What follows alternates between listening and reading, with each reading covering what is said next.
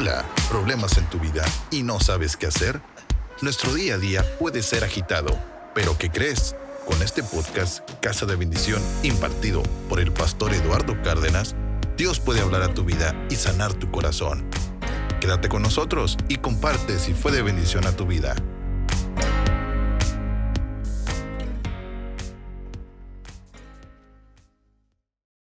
Después de la pandemia, nada será igual. Todavía no me juzgue, júzgueme lo que se termine el mensaje.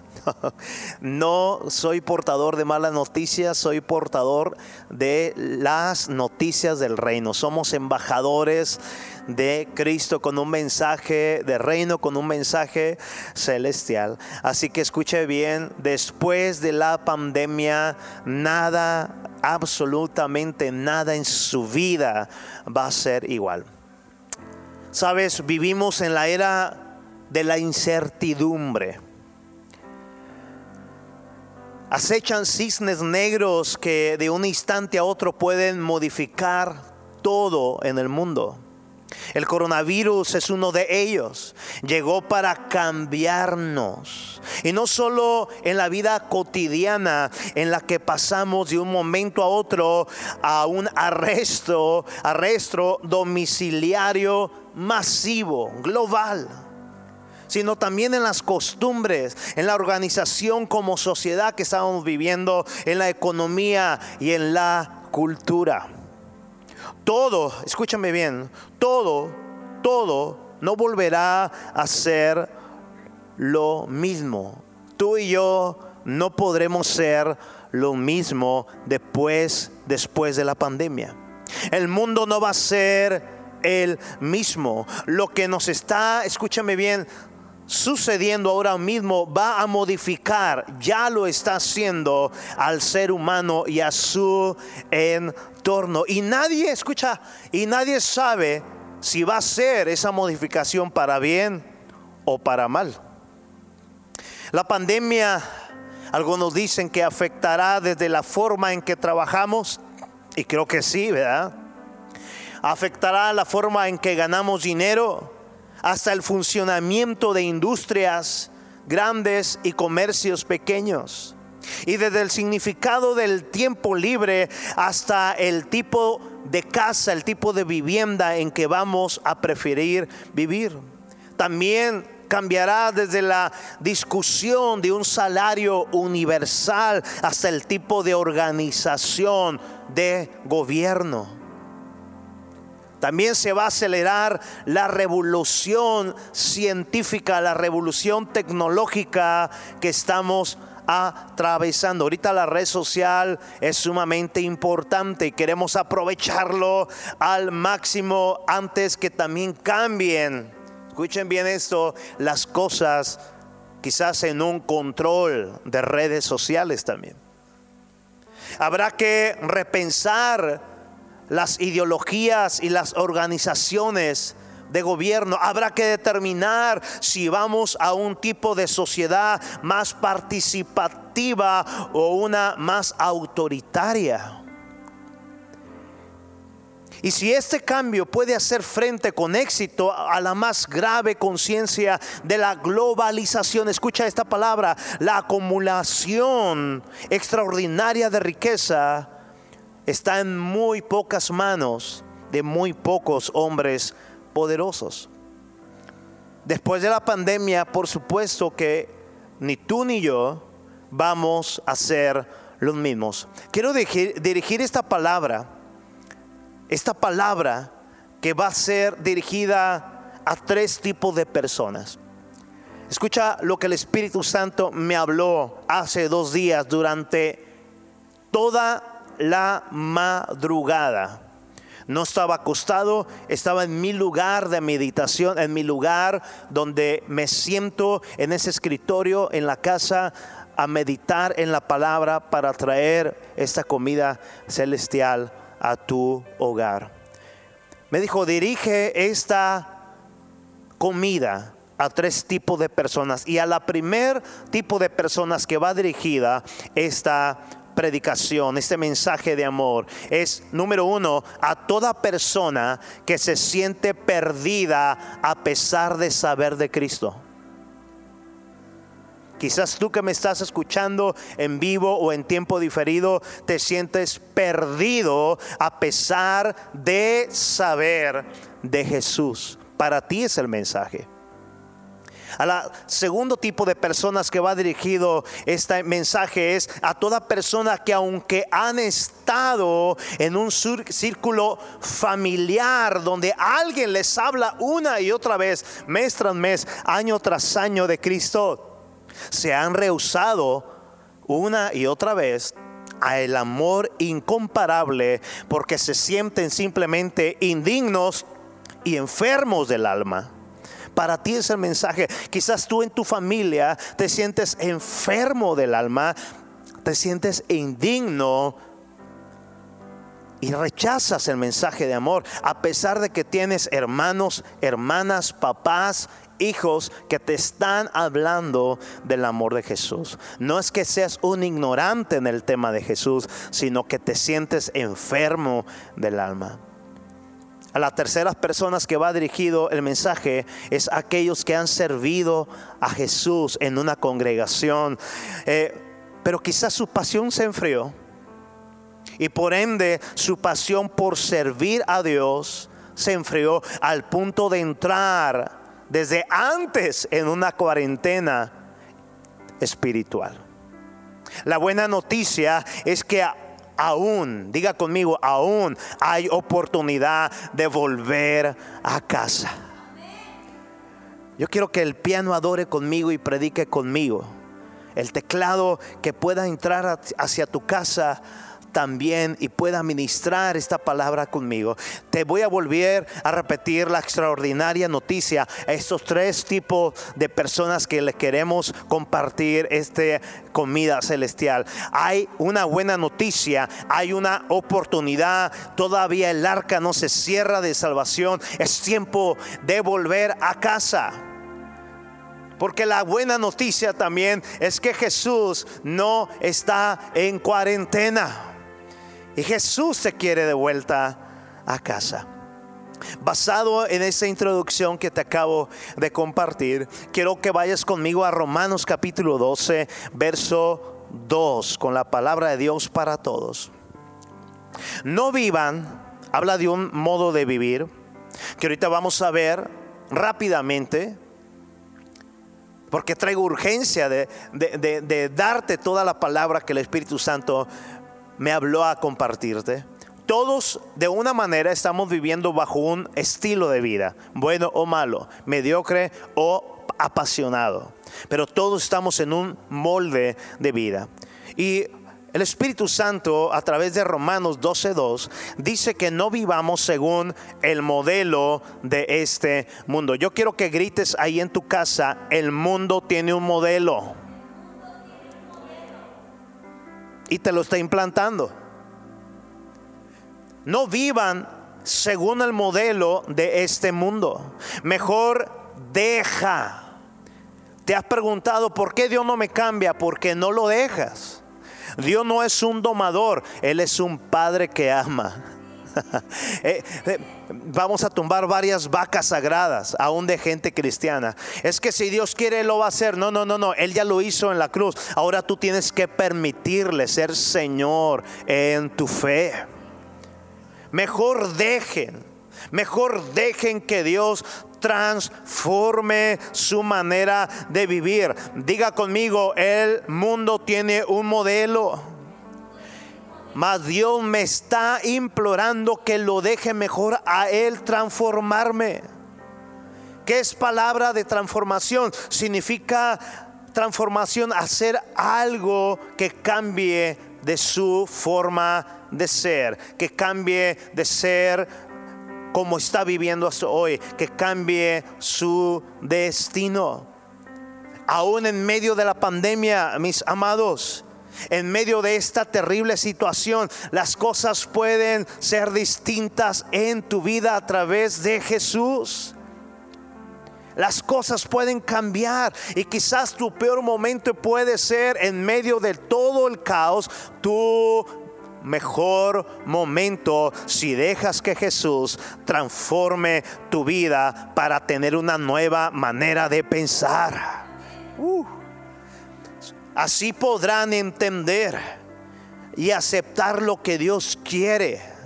Diga conmigo, si yo me quito el molde de este mundo, entonces Jesús me hará entender tres cosas. Que su voluntad es buena, agradable y es perfecta. Quiere decir que usted y yo no podremos entender lo que está sucediendo en este efecto dominó que conlleva la pandemia y la cuarentena. Andaremos de un cuarto a otro cuarto eh, eh, tocándonos los cabellos y todavía tiene. y andará eh, no pudiendo respirar y quizás diciendo, quizás estoy infectado, me voy a convertir en momia, en zombie. Y, este, mirará el refri, va a decir, ya no hay nada. irán a poner toque de queda, ley marcial. Y se empieza a llenar de efectos que usted no debe de tener para entonces estar sufriendo un efecto del mundo, un molde del mundo. Pero Jesús nos habla en esta hora que si yo dejo que Dios me transforme, mi vida va a empezar a cambiar de pensar para entonces entender que Dios es bueno. Transforma tu manera de pensar para que empieces a transformar tu manera de vivir en medio de la pandemia. Amén. Todos de una manera estamos siguiendo un molde, sea bueno o sea malo, sea el molde del mundo o sea el molde del reino de los cielos. Pero escucha esto, el molde de este mundo tiene ambientes preparados Escúchame bien, el molde de este mundo tiene ambientes preparados para dañar el alma, para dañar la mente del ser humano con una clara misión.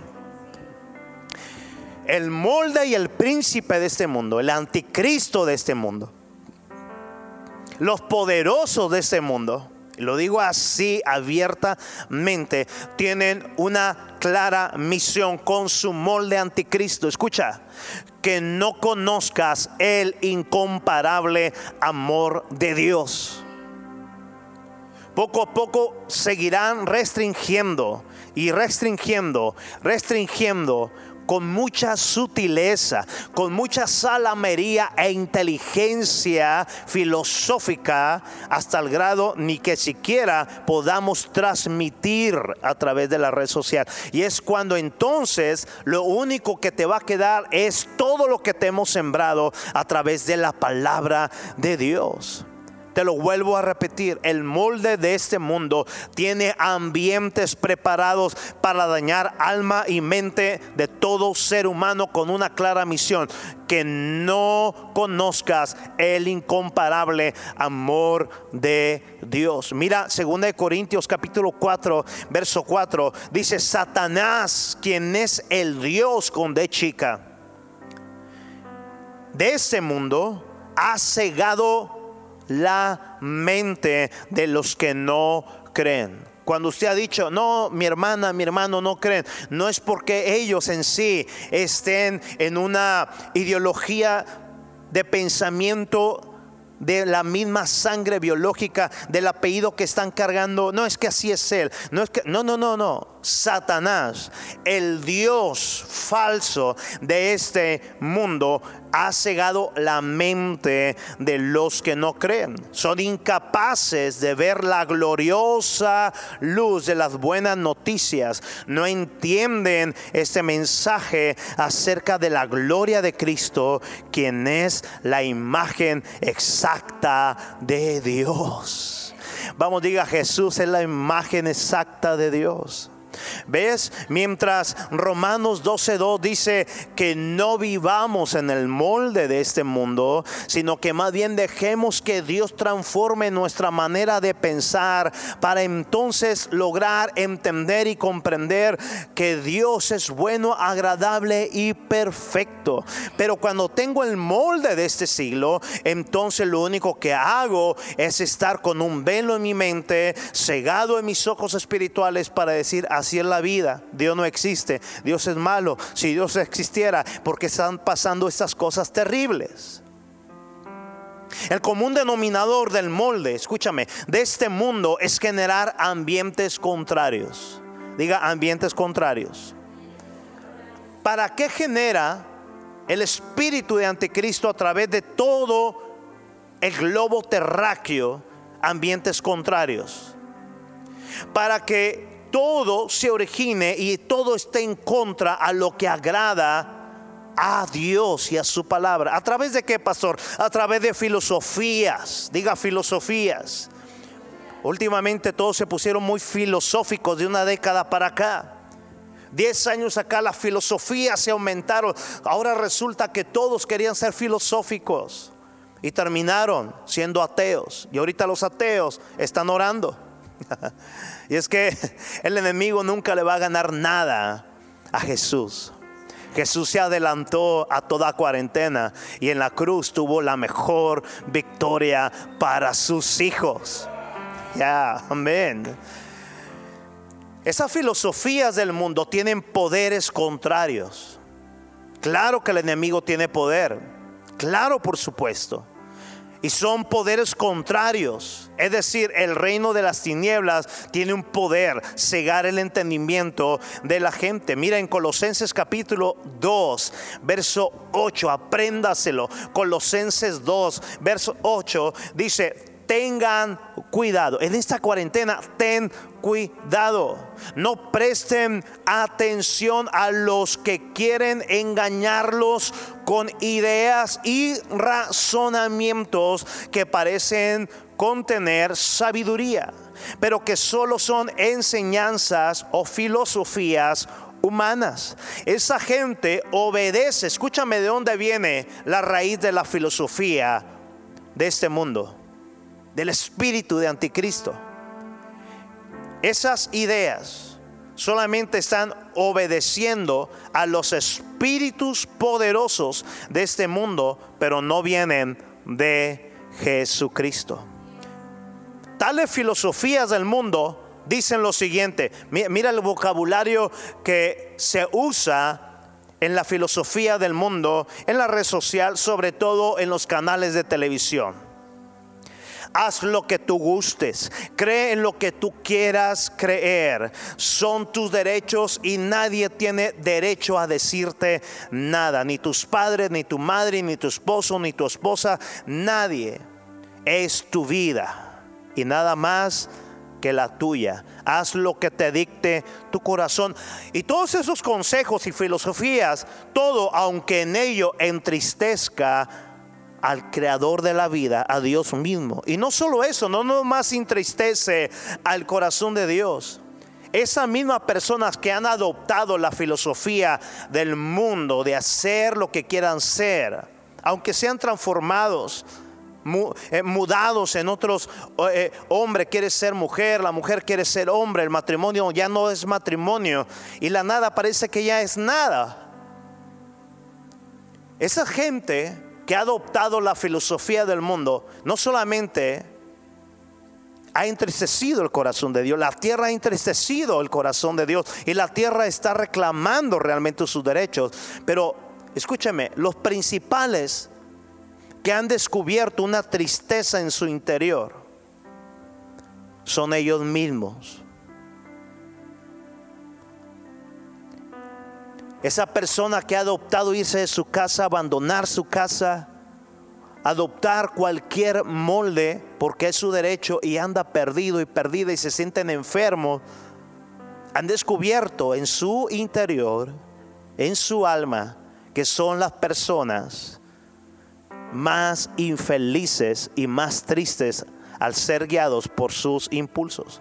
Ahora, ¿Qué ha logrado la misión del molde de este mundo con la sociedad? ¿Qué ha logrado el molde de este mundo? Escúchame, se va a poner más tremendo cada día el molde. Mire lo que ha logrado el molde de este mundo con la sociedad. Número uno, que la gente en su interior esté deshecha por seguir sus derechos, aunque estos derechos estén desviados de la voluntad de Dios, la cual es buena, agradable y perfecta. La segunda cosa que ha logrado este molde de este mundo es que la gente, aunque conozcan del amor de Dios, no lo disfrutan porque se sienten enfermos, se sienten enfermas del alma al haber dañado su interior con sus decisiones, con sus acciones, con sus impulsos. Conocías, conoces de Dios, te pusiste el molde de este mundo y ahora te sientes enfermo, seco del alma. Lo número tres que ha logrado el molde de este mundo es que la gente piense que la vida simplemente es así al grado de creer que no hay solución y que nada va a mejorar, sino más bien que todo se va a empeorar. Esa es la misión del molde de este mundo, mis amados, alejarte lo más que se pueda del amor de Jesucristo. Escúchame, la persona que se siente más enferma del alma y más sola es aquella que ha ignorado a Dios para seguir sus propios impulsos. Pero hay buenas noticias, grítelo, hay buenas noticias. Jesucristo no los ha, escúchame, Jesucristo no lo ha derrotado jamás ninguna filosofía. Oh, parece que alguien no me escuchó, pero a Jesucristo jamás lo ha derrotado ninguna filosofía. A Jesucristo nunca lo ha parado un molde, ni mucho menos la misma muerte. Y te tengo excelentes noticias. Jesús viene con todo por ti, con tal de enamorarte, con tal de meterte a empujones a su corazón. Y sabes que lo más tremendo es que a Jesús no le importa cuán enfermo estés del alma, cuán seco estés en tu vida. A Él no le importa, escúchame, cuán apartado te encuentres de su amor, de tu familia. Ni siquiera le interesa los años que tengas de estarle una y otra vez rechazando. Más le has dicho a tu familia, ya no me hables, ya no me invites. Y sabes que Jesús, escúchame, es un padre que va a hacer todo lo posible para que tú no estés en un molde del mundo. Él hará todo por ti. ¿Sabes por qué? Porque Jesús no está en cuarentena. Jesús está en busca de verdaderos adoradores. ¿Qué es eso, pastor? De aquel que se rinde, de aquel que abre su vida y le dice, Jesús, no puedo más. Auxilio. A Jesús nunca lo ha vencido un molde. Diga conmigo, Jesús, este es mi día. Vamos, dígalo fuerte. Este es mi día. Quiero que veas ahora la historia que te quiero compartir. De cómo Jesús rompe reglas. De cómo Jesús no lo detiene una cuarentena, una ley con tal de ir sobre el más perdido, sobre el más seco, sobre el más adormecido. Los tres tipos de personas que te dije en la introducción. Ese pasaje en el encabezado Dice, Jesús sana en el día de descanso. Nadie podía sanar, nadie podía hacer ninguna actividad. Tenías que estar resguardado, descansando sin hacer nada. No le entendieron el propósito en el Antiguo Testamento sobre el día de reposo. El día de reposo es Jesús. El día de reposo no es un día, el reposo es Jesús y Jesús es cada segundo, cada hora, cada día, cada semana, cada mes, cada año. El día de reposo es la eternidad llamada plenitud de la presencia de Jesús. Por eso cuando Jesús se topa con la samaritana y la samaritana triste dice, es que yo no puedo adorar hasta Jerusalén y por eso adoramos aquí en el pozo. Y Jesús se sonríe y dice, mujer, la adoración no está en lugares, la adoración está en mi presencia. Uh. Mira esa historia en Marcos capítulo 3, verso 1 y verso 2, cómo Jesús rompió reglas. Jesús entró de nuevo en la sinagoga y vio allí un hombre que tenía, que, tenía, tenía una mano deforme. Como era el día de descanso, los enemigos de Jesús le vigilaban de cerca. Si sanaba la mano del hombre, tenía pensado acusarlo por trabajar en el día de descanso. Mira cómo está esta trama y esta historia. Jesús llega a un lugar de reunión. Ahorita tu lugar, tu lugar de reunión es tu casa. Qué hermoso eso. Y sabes que Jesús entra en acción. Se dirige a un hombre con mano deforme. Y era el día de descanso. Jesús tenía enemigos. Diga conmigo, el reino de Dios. Su enemigo principal es el mundo y sus filosofías. Y él está viendo quién sana a gente con una alma, un alma deforme, una familia deforme. Y ellos están esperando acusarlo cuando Jesús entre en acción. Ahora escúchame porque el, Señor te va a revelar su amor de una manera indescriptible. Así es su palabra indescriptible en su amor. En el verso 1 dice que Jesús entró de nuevo. Usted lo puede leer ahí en su pantalla. Jesús entró de nuevo en la sinagoga. Hoy yo creo, escúchame, muy sinceramente que en esta última generación en la tierra Jesús quiere entrar de nuevo en todo aquel que lo reciba para nunca más dejarlo. Vamos, dígale ahí a alguien en su familia, Jesús otra vez quiere entrar en acción contigo. Es que estoy enfermo del alma, estoy seco, estoy deforme. Jesús quiere entrar de nuevo. La pregunta es, ¿por qué dice que entró de nuevo? Quizás por la misma razón que Jesús no se dará vencido por vencido contigo.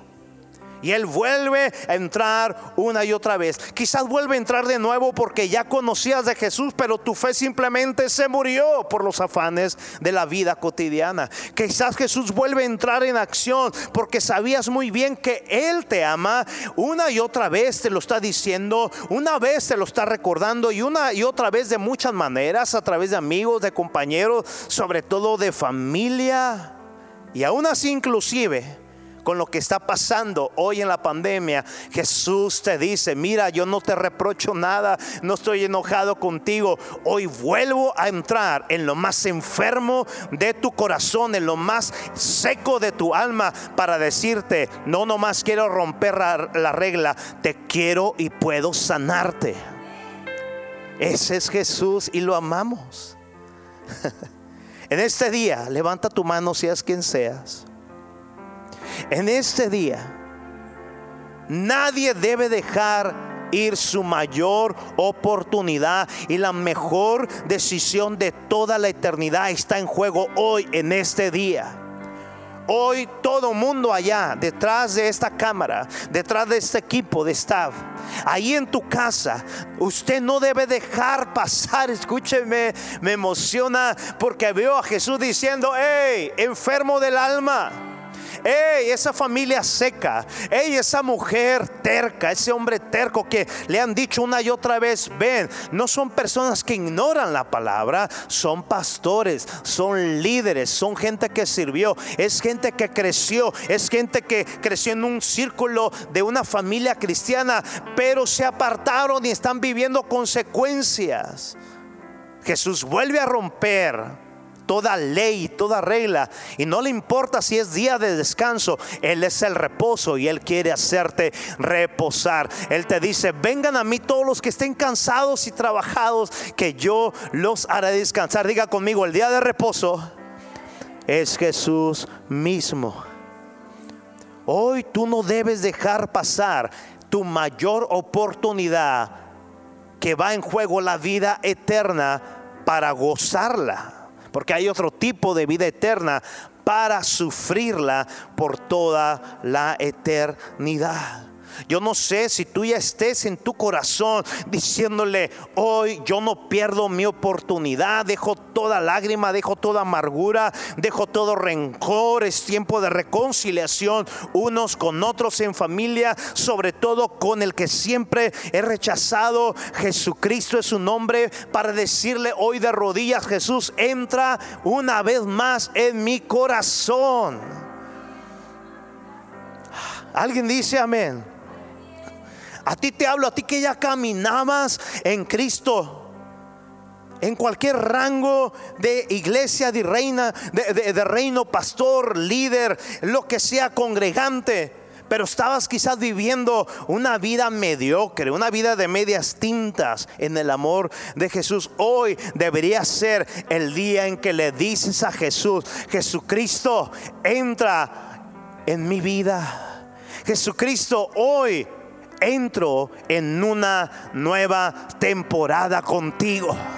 Vamos, dígale ahí todo mundo en su casa, Jesucristo, hoy entro en una nueva temporada contigo. Vamos, una vez más, dígale, Jesucristo, hoy entro en una nueva temporada contigo.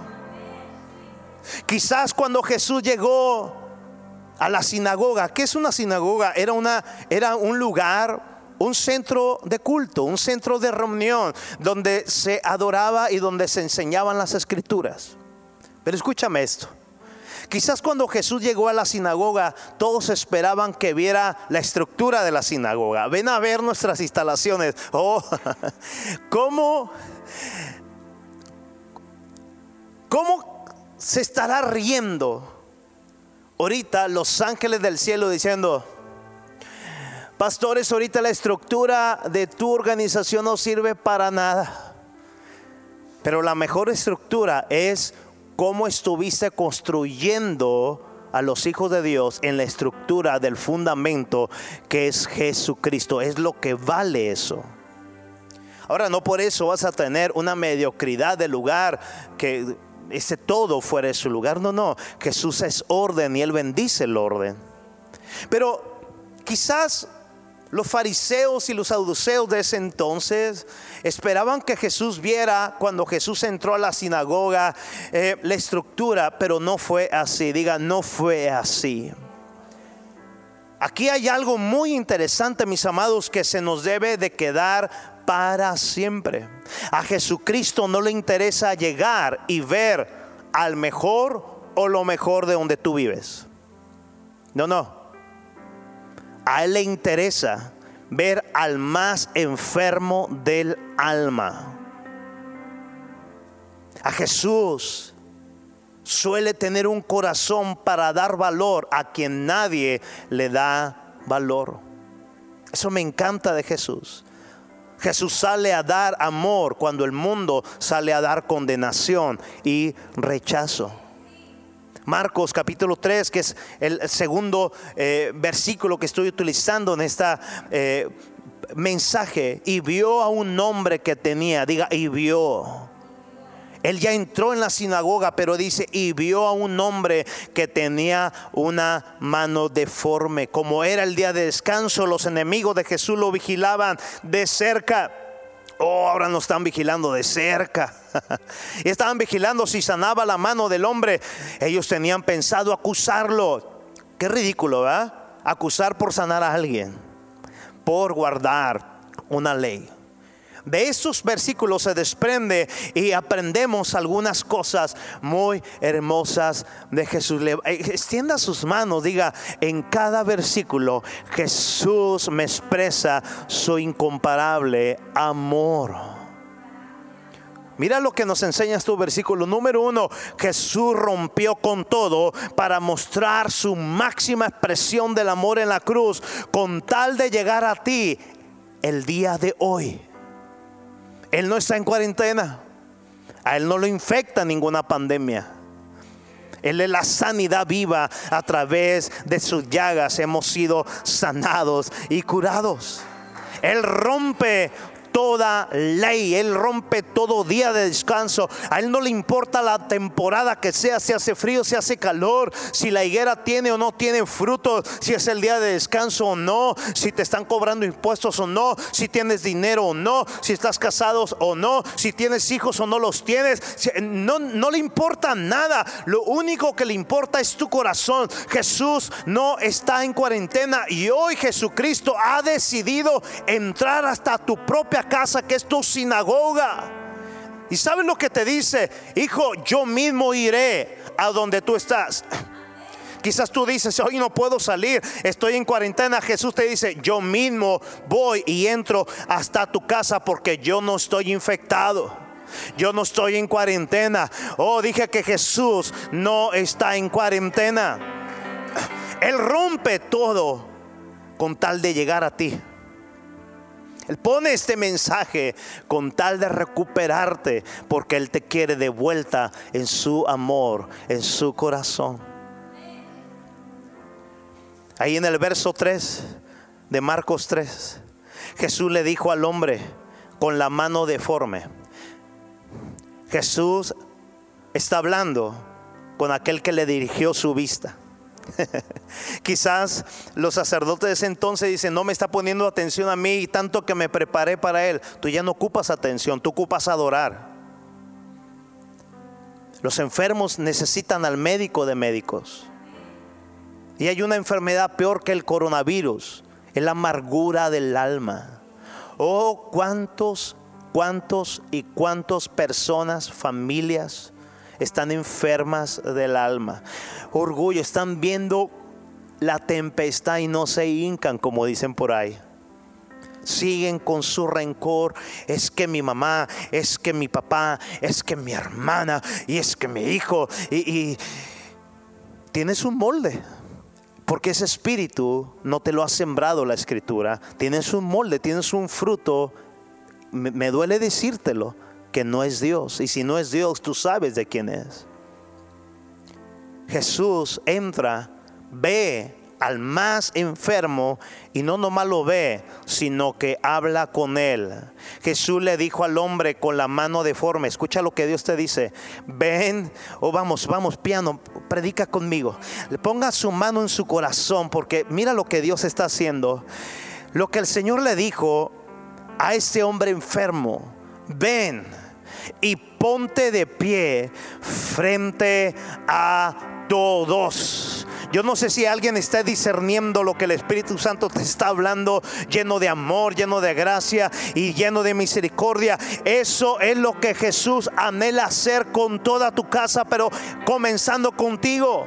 Es lo que anhela hacer con tu vida el día de hoy. ¿Sabes qué te está diciendo el Espíritu Santo hoy? Te está diciendo, hey tú, el que está amargado la que está amargada, levántate delante de todos para que vean mi gloria sobre ti. ¿Sabes qué es eso? Levántate y ponte de pie frente de todos. El Señor te dice, quiero presumir que te amo. Quiero presumir mi gracia sobre ti. ¿Sabes qué es gracia? Te lo recuerdo, tú lo sabes. Una nueva oportunidad una nueva oportunidad, una nueva oportunidad, gracia sobre gracia. Es que no la merezco. Claro que no la mereces, nadie la merecemos. Pero Jesús ha puesto su mirada sobre ti y te dice, hey tú, el enfermo del alma, ven aquí de frente de mí. Te quiero poner delante de todos para que vean mi gracia, mi misericordia sobre ti. ¿Sabes? Y mientras que el enemigo en tu pensamiento te está condenando en tu conciencia, diciendo tú no mereces estar frente a Jesús, Jesús te dice, yo no te doy juicio, yo te doy gracia. Vamos, dale la gloria a Jesús ahí. Él te da gracia. Quizás pueda estar atónito diciendo es que yo no merezco ni levantar la mirada, quizás no. Pero Jesús no solamente te hace que levantes la mirada, Él te pone de pie delante de todos para que vean su gracia sobre ti. Luego se dirigió a sus acusadores. O sea, Jesús tiene para todos. A uno les da gracia y otro le da su merecido. Él se voltea con los acusadores y les pregunta, ¿permite la ley hacer buenas acciones en la cuarentena? ¿En el día de descanso? ¿Permite la ley hacer el bien o hacer el mal en el día de descanso? ¿Es un día para salvar la vida o es para destruirla? Si me pueden dar monitor aquí, se me fue. Imagínense la cara del molde de anticristo. Y Jesús se voltea y les dice, ¿permite la ley que yo sane o que destruya? ¿Permite la ley salvar la vida de este hombre o dejarlo como está? Escúchame, a Jesucristo nunca lo va a frenar nada, ni un día, ni una ley, ninguna pandemia. Él ahora mismo está obrando aún en la cuarentena. Dios está haciendo algo maravilloso desde tus entrañas. Jesús no está en cuarentena. Pero ellos no quisieron contestarle. Jesús miró con enojo a los que lo rodeaban profundamente, entristecido con la dureza de su corazón. Entonces le dijo al hombre, mira lo que le dice al hombre enfermo. Ya estaba de pie frente a Jesús. Y le dice, extiende la mano. Así que el hombre la extendió. ¿Por qué ahorita mismo no la extiendes? Se fue. ¿Por qué no extiendes tu mano? Y la llevas hacia tu corazón, Jesús le dice a este hombre, mira, nadie de los que te está acusando te pueden decir nada. Pero yo se te digo algo, extiende tu mano y la mano quedó restaurada. Lo que Jesús ve, Jesús lo toca y lo que Jesús toca no puede quedar igual. Uh. oh, aleluya. Yo quiero que pase el equipo alabanza porque esto se va a poner buenísimo en esta conclusión. Ya está frente a Jesús. Él ya puso un escudo contra tus acusadores que son demonios de conciencia. Porque abriste puertas, obviamente. Pero hoy el Señor le dice, nada me va a impedir. Nada, nada me va a impedir. Absolutamente nada me va a impedir que yo llegue al que está enfermo del alma. Nada. Y Jesús le dice, como no hay quien te acuse, pero sí hay quien te ama y esa es mi presencia, extiende tu mano. Hoy yo espero que estás extendiendo tu mano diciéndolo a Jesús, yo soy ese hombre, yo soy esa casa, yo soy ese hijo, yo soy esa mujer que ha estado enferma, encerrada del alma. Y Jesús dice, hoy yo extiendo mi mano sobre ti y tu mano hoy mismo es restaurada. Mira lo que vengo a decirte en esta conclusión. Por supuesto que una vez que Jesús te toque y te restaura, por supuesto que no será nada igual después de la pandemia. Por supuesto que no. Habrán cambiado muchas cosas en tu vida. Porque Jesús te ha tocado. Y ahora tú ya no estás seco del alma Ahora hay ríos naciendo en tu interior, ríos de agua viva. Por supuesto que no va a ser igual nada en tu casa, en tu ser interior, en tu alma, en tu fe después de la pandemia, porque ahora Jesús ha restaurado tu fe y tu alma podrida. Escúchame lo que va a suceder después de la pandemia en tu vida. Se habrán perdido muchas cosas, claro que sí. Se habrán perdido muchas cosas ¿Sabes cuáles cosas? Quizás tú dijiste, sí, el empleo, sí, sí, voy a generar menos. No, no, no, no, no, no. Alguien que está restaurado no está pensando en los afanes de este mundo, están pensando en el reino de Dios. ¿Sabes lo que se habrá perdido en la pandemia en tu vida? Miedo. Se habrá perdido amargura, se habrá perdido desesperanza, se habrá perdido rencor, se habrá perdido falta de una real fe en Jesucristo. Todas esas pérdidas las vas a tener ahora en el nombre de Jesús. Por supuesto que no será nada igual después de la pandemia, porque Cristo no estuvo en cuarentena y salió para tratar contigo y restaurarte. Oh, por supuesto que nada va a ser igual en tu vida, en mi vida, después de esta cuarentena, después de la pandemia, porque Jesucristo vio lo peor para restaurarme con su mejor gloria. Vamos, dígale a alguien, después de la pandemia en nuestra casa, nada va a ser igual. Y te lo adelanto, desde ahorita, nada está siendo igual en tu vida. Hay cinco cosas, escúchame, hay cinco cosas de fruto ahora mismo en el Espíritu. Hay cinco cosas que van a ser un bautismo en tu casa. ¿Sabes lo que va a pasar después de la pandemia en, en tu casa, en tu interior? Nada va a ser igual. Pero número uno, ahora tendrás una fe por Cristo inquebrantable. Uh, ahora, ahora puedes extender lo que estaba seco. Ahora podrás adorar en una adoración como una lluvia implacable. Porque ahora después de la pandemia tendrás una fe que Cristo solamente puede fortalecer, una fe inquebrantable. ¿Sabes lo que va a ocurrir después de la pandemia al ser restaurado por el amor de Jesús?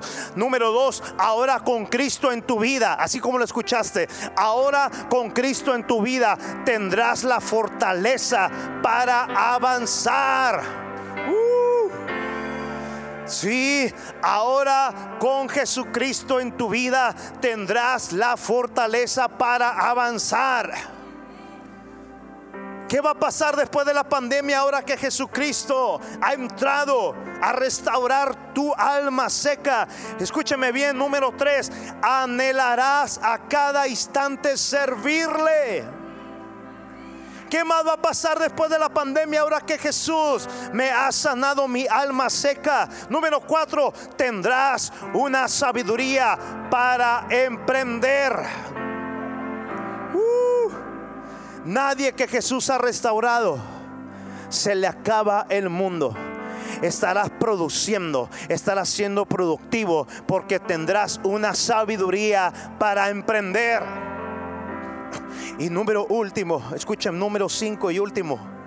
Ahora que Jesús ha entrado en tu corazón, ahora que Jesús está restaurando tu alma, lo que es restaurado por Jesús siempre tendrá nuevas oportunidades, puertas abiertas que no pensabas ni esperabas.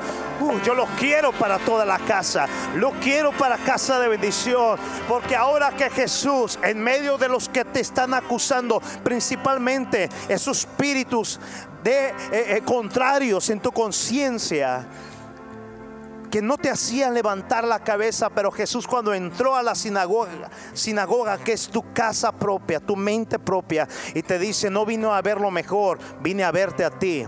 Ponte aquí en medio de mí, frente a mí. Ahora levanta tus manos y sé sano. O oh, una persona que es restaurada tendrá nuevas oportunidades tendrá nuevas puertas abiertas que ni pensabas ni esperabas. Escúchame, en la cuarentena, escúchame, mira, qué, qué glorioso cierre. En la cuarentena, claro que estás teniendo tu más grande pérdida. Algunos ya han perdido su trabajo y quizás otros lo van a perder también. En la cuarentena estás teniendo tu más grande pérdida. Y a la vez, oh, que alguien se goce, está descubriendo la incalculable e inigualable ganancia obtenida por gracia en Cristo. Por supuesto que nada podrá volver a ser igual. Perder para ganar. Perder para ganar.